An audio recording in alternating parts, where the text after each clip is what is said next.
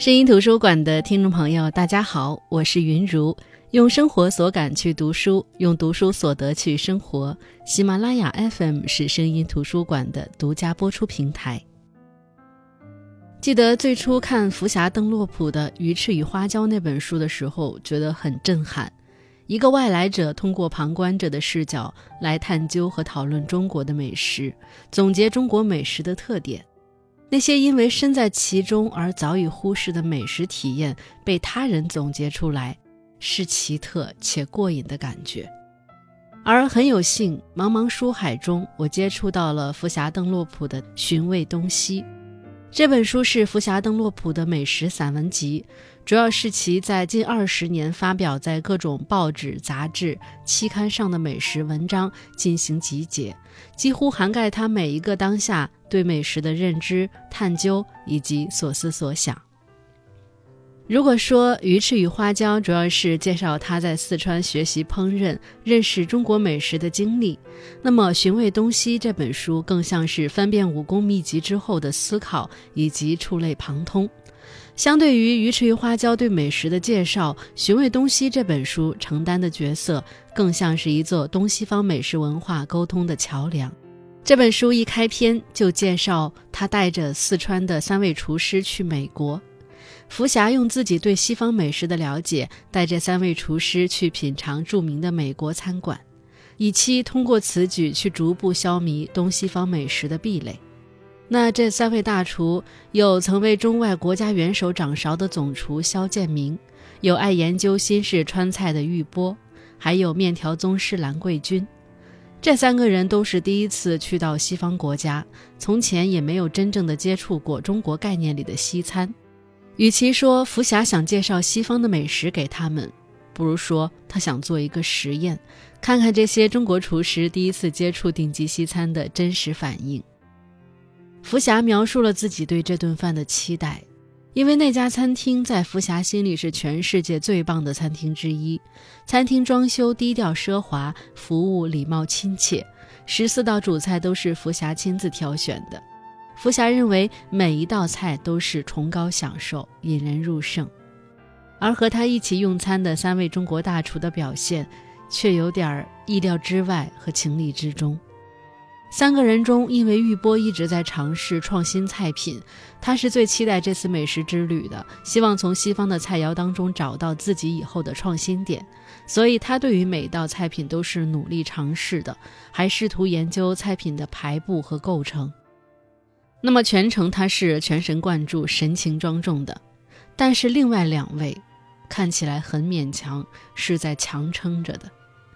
福霞说。我崩溃而清晰地意识到，对他们每一个来说，这都是一次千困万难、十分陌生又极具挑战的经历。比如，即便中国人习惯吃腌制菜，却依旧接受不了搭配龙虾的腌渍尼斯橄榄的浓烈味道。对于这种味道，三个人都觉得像是在吃中药。比如，福霞觉得这一餐的羊肉完美至极，三个人却觉得太生了。非常不安全、不健康，就连福霞推崇的俄式上餐法，他们也觉得太慢了，人处在一直吃不饱的状态。对于很多没见过的美食，他们也不知道从哪儿下手。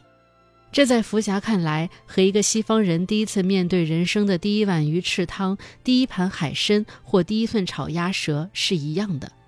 但是福霞也承认，即便如此。三位大厨却并没有很多西方人在中国美食前的那种傲慢和偏见，他们坦诚，如此只是因为不懂，就像是语言不通，因为不懂，所以说不出来这美食是好还是坏，感觉自己没有资格评判眼前的美食，所以三位大厨这一路上最喜欢的西餐，总是那些和中餐关系最密切的食物，比如烧烤猪排、烤鸡、南瓜泥。而几乎无法接受在中餐的味道里不存在的奶酪的臭味和一些发酵食物的酸味，更是对生吃的食物有一种发自内心的厌恶。那这下福霞一下子明白了中国的美食，尤其是川菜常年来所受的那种理解上的偏见，更明白了这是一个奇怪的文化态度镜像。西方人可能认为中国有着种类丰富到令人惊讶的食材，认为中国人爱吃怪食，而相比之下，西餐就会很安全和很正常。但是这些大厨在美国的经历恰恰说明，美食方面的文化冲击是双向的。当然，随着中国的发展崛起，与世界的连接更为紧密，很多正宗的西方美食也渐渐进入中国。进入到我们寻常百姓的生活当中，中国人也可以不出国门，享受一顿真正的具有世界性和跨文化精神的美食。但我想，应该每一个人都不会忘记第一次接触某种异国食物的经历，无论你是中国人还是西方人。那可能在读这本书的时候，我们也会有疑问。毕竟，如果越来越多的西方美食进入中国，中国的美食不也正在世界各地悄然绽放吗？是的，毕竟有那么多唐人街。可是，在国外吃过中餐的人应该都知道，不是那么回事儿。那为什么远渡重洋的中餐都变了模样呢？在这本书里，福霞就谈了在英国的中餐的发展变化。在历史上，英国的第一批中国餐馆是诞生在19世纪。那个时候有很多中国的水手，中餐馆主要是为他们服务的。那时候的中餐主要是粤菜，乃至后来的一个多世纪，在英国的中餐都是粤菜的天下，甚至粤语也是唐人街的通用语言。说起中国菜，有名的都是其中更适合英国人口味的菜肴，比如说香丝鸭、古老肉和蛋炒饭。那福霞在这里帮我们进行了梳理和科普。过去二十多年来，中国逐渐兴起为世界文化大国和政治力量，由此掀起了阵阵浪潮，引发了涟漪效应。在此推动下，英国的中餐界也发生了一场革命。那些守卫餐饮界的月老们，大部分都退休了，他们那些在英国接受教育的子女都转行去做了白领。一九九零年初，中国开放了国门，从那以后，新一代的中国人都有机会去探索世界。而这一代的中国人不只是来自粤语地区，而是全国各地。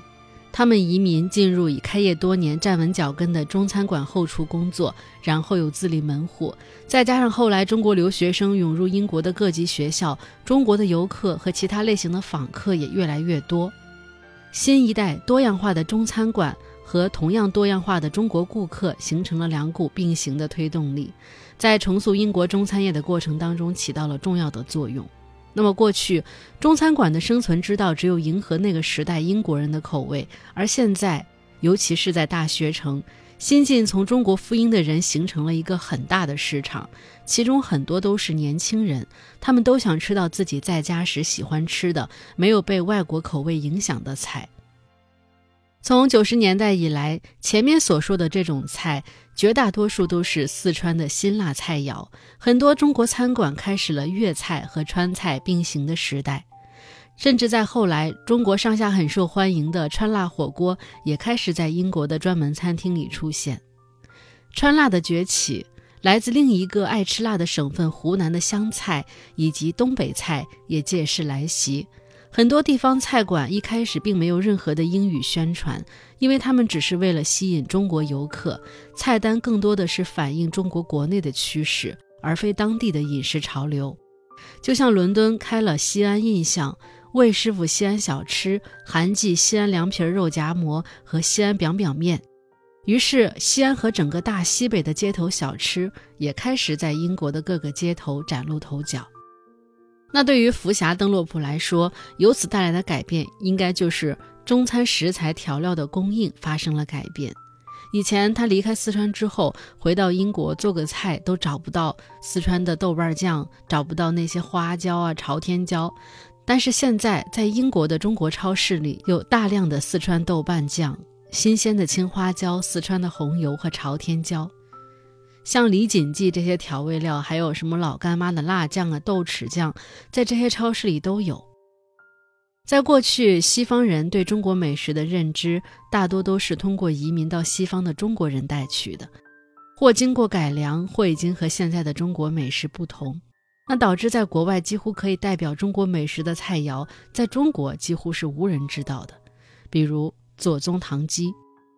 其实这道菜最开始我是在零八年北京奥运会的时候听说的。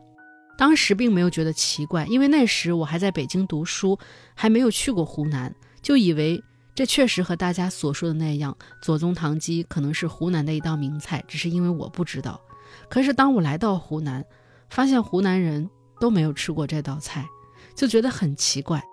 那在这本书里，对于这道美食引发的文化纠纷，福霞也进行了自己的调查和探究。这道菜在国外解释给外国人的版本是：左宗棠是十九世纪中国一位令人敬畏的大将军，据说他很喜欢吃这道菜，所以这道菜叫左宗棠鸡。虽然这个理由传播广，但也不是所有人都信服。华盛顿邮报曾经刊登过一篇文章，题目是。谁是左将军？我们为什么要吃他的鸡？而福霞专门到过湖南，从美食家、传统大厨，再到老百姓，很少有关于这道菜的记载和说法。甚至在烹饪手法上，以咸辣著名的湘菜中，用甜来大量调味的左宗棠鸡，更像是一个叛徒。而如果不是福霞，我们所有的质疑大概到此结束。可福霞是一个真正的美食家，他继续探究，去到了台北的彭源湘菜馆，找到了左宗棠鸡比较可靠的起源。这道菜正是彭源的创始人彭长贵创造的。彭长贵一九一九年出生在湖南长沙，后来成为曹敬臣的学徒，而曹敬臣正是当时湖南督军谭延闿的家厨。尽管历史上说的都是谭延闿的政治和军事成就，但烹饪界的人都把热爱美食的谭延闿当作是现代湖南高级餐饮之父，而谭延闿正是和自己的家厨曹敬臣一起创制了流传至今的祖安菜。跟曹敬臣学艺，直到一九三零年，彭长贵来到重庆，凭借厨艺一路攀升。二战结束时，成为负责国民政府宴席的总厨。后来，随着国民党部队去到了台湾，他第一次做左宗棠鸡是在一九五零年底，负责国民党台湾当局各种活动的餐饮工作时，这道菜出现在各种所谓的国宴菜单上，包括款待一九五五年到台北执行秘密任务的美国海军上将亚瑟·雷德福。一九七三年，彭长贵去了纽约。开了彭源这个餐厅，这个餐厅火到连基辛格都去过。他说，最初的左宗棠鸡是湖南口味的，是没有加糖的。但当食客是那些不是湖南人的美国人，彭长贵为了迎合，就把菜谱改了。那到这里迷雾解开，我想，如果作为保有好奇心的你我，探究到这里，应该会心满意足了吧？可是，福霞没有。你永远无法想象他的思考有多深入。他有了一个新的疑问：如果彭长贵的说法是真的，台湾和大陆几十年的阻隔使得这道菜和湖南本土其实没有关系，为什么有些湖南美食家坚称这是一道传统湘菜呢？为什么即便九十年代彭源在长沙开了分店，湖南的老百姓却并不买账呢？一道已经被证明不受湖南百姓青睐，也和湖南当地口味没有密切关系的菜肴，要强行的被纳入当地的饮食文化呢？福霞经过多方探究，得出了比较有可能性的解释，觉得是在长沙厨师代表团前往香港、台湾或者国外学习时，发现这道菜声名在外，他们知道这道菜是湘菜建立国际声誉的重要基础，那么拒绝承认这道菜。就会显得有些愚蠢，尤其是在外界对湘菜知之甚少的情况下。更何况创制人彭长贵本身就是一名湘菜厨师，那么这样把在国外声名赫赫的左宗棠鸡视为湘菜家族的一员，何乐而不为呢？看到这里，我在想啊，也许依照福霞之前描述在西方国家发展壮大的中餐那篇文章的观点来说，随着越来越多的中国人去到国外，湘菜也越来越普遍地出现在西方国家时，现在似乎不再需要一道菜来证明湘菜的国际声誉。这也许能够说明为什么近十年我们很少再去讨论左宗棠鸡的归属问题了。可是福霞的境界远比我们想象的高。他认为，随着湘菜越来越国际化，与其他地方菜系的边界越来越模糊，总有那么一天，左宗棠鸡不会再是湘菜菜单上的不和谐的声音。他觉得左宗棠鸡必须被视为湘菜历史的一部分。左宗棠鸡所蕴含的故事，是中国厨界古老的学徒制度以及湘菜烹饪的黄金时代，是湖南人的情怀和乡愁，是华侨在美国社会的奋斗立足，也是中国的改革开放与海峡两岸同胞的血脉相连。那如果湖南人倔强地说，我们湘菜主要是辣，这么甜的菜实在不应该归于湘菜时，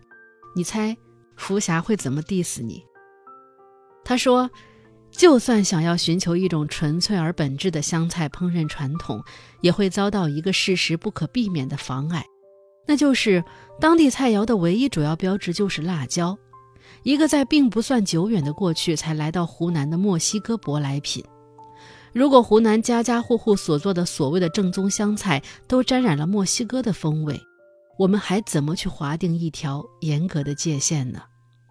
其实这个反驳就相当有意思了。当你想突出湘菜的主要特点，并因为这个特点而排斥其他所有不和谐的特点时，你要想想，你推崇的这个辣的特点本身就是一个舶来品。那这期节目我们主要是把《寻味东西》这本书福霞关于一些美食的有意思的观点和讨论呈现给大家。我想，当你想了解中国美食的宽度时，你可以看这本书；当你想了解中国美食的厚度时，你可以看这本书；当你想了解中国美食的深度时，你依旧可以看这本书。跟着一个在东方国度和西方世界的美食天地里来回溜达的人，我们一起寻味东西。我是云如，福霞邓洛普的美食散文集《寻味东西》推荐给大家。声音图书馆，我们下期再见。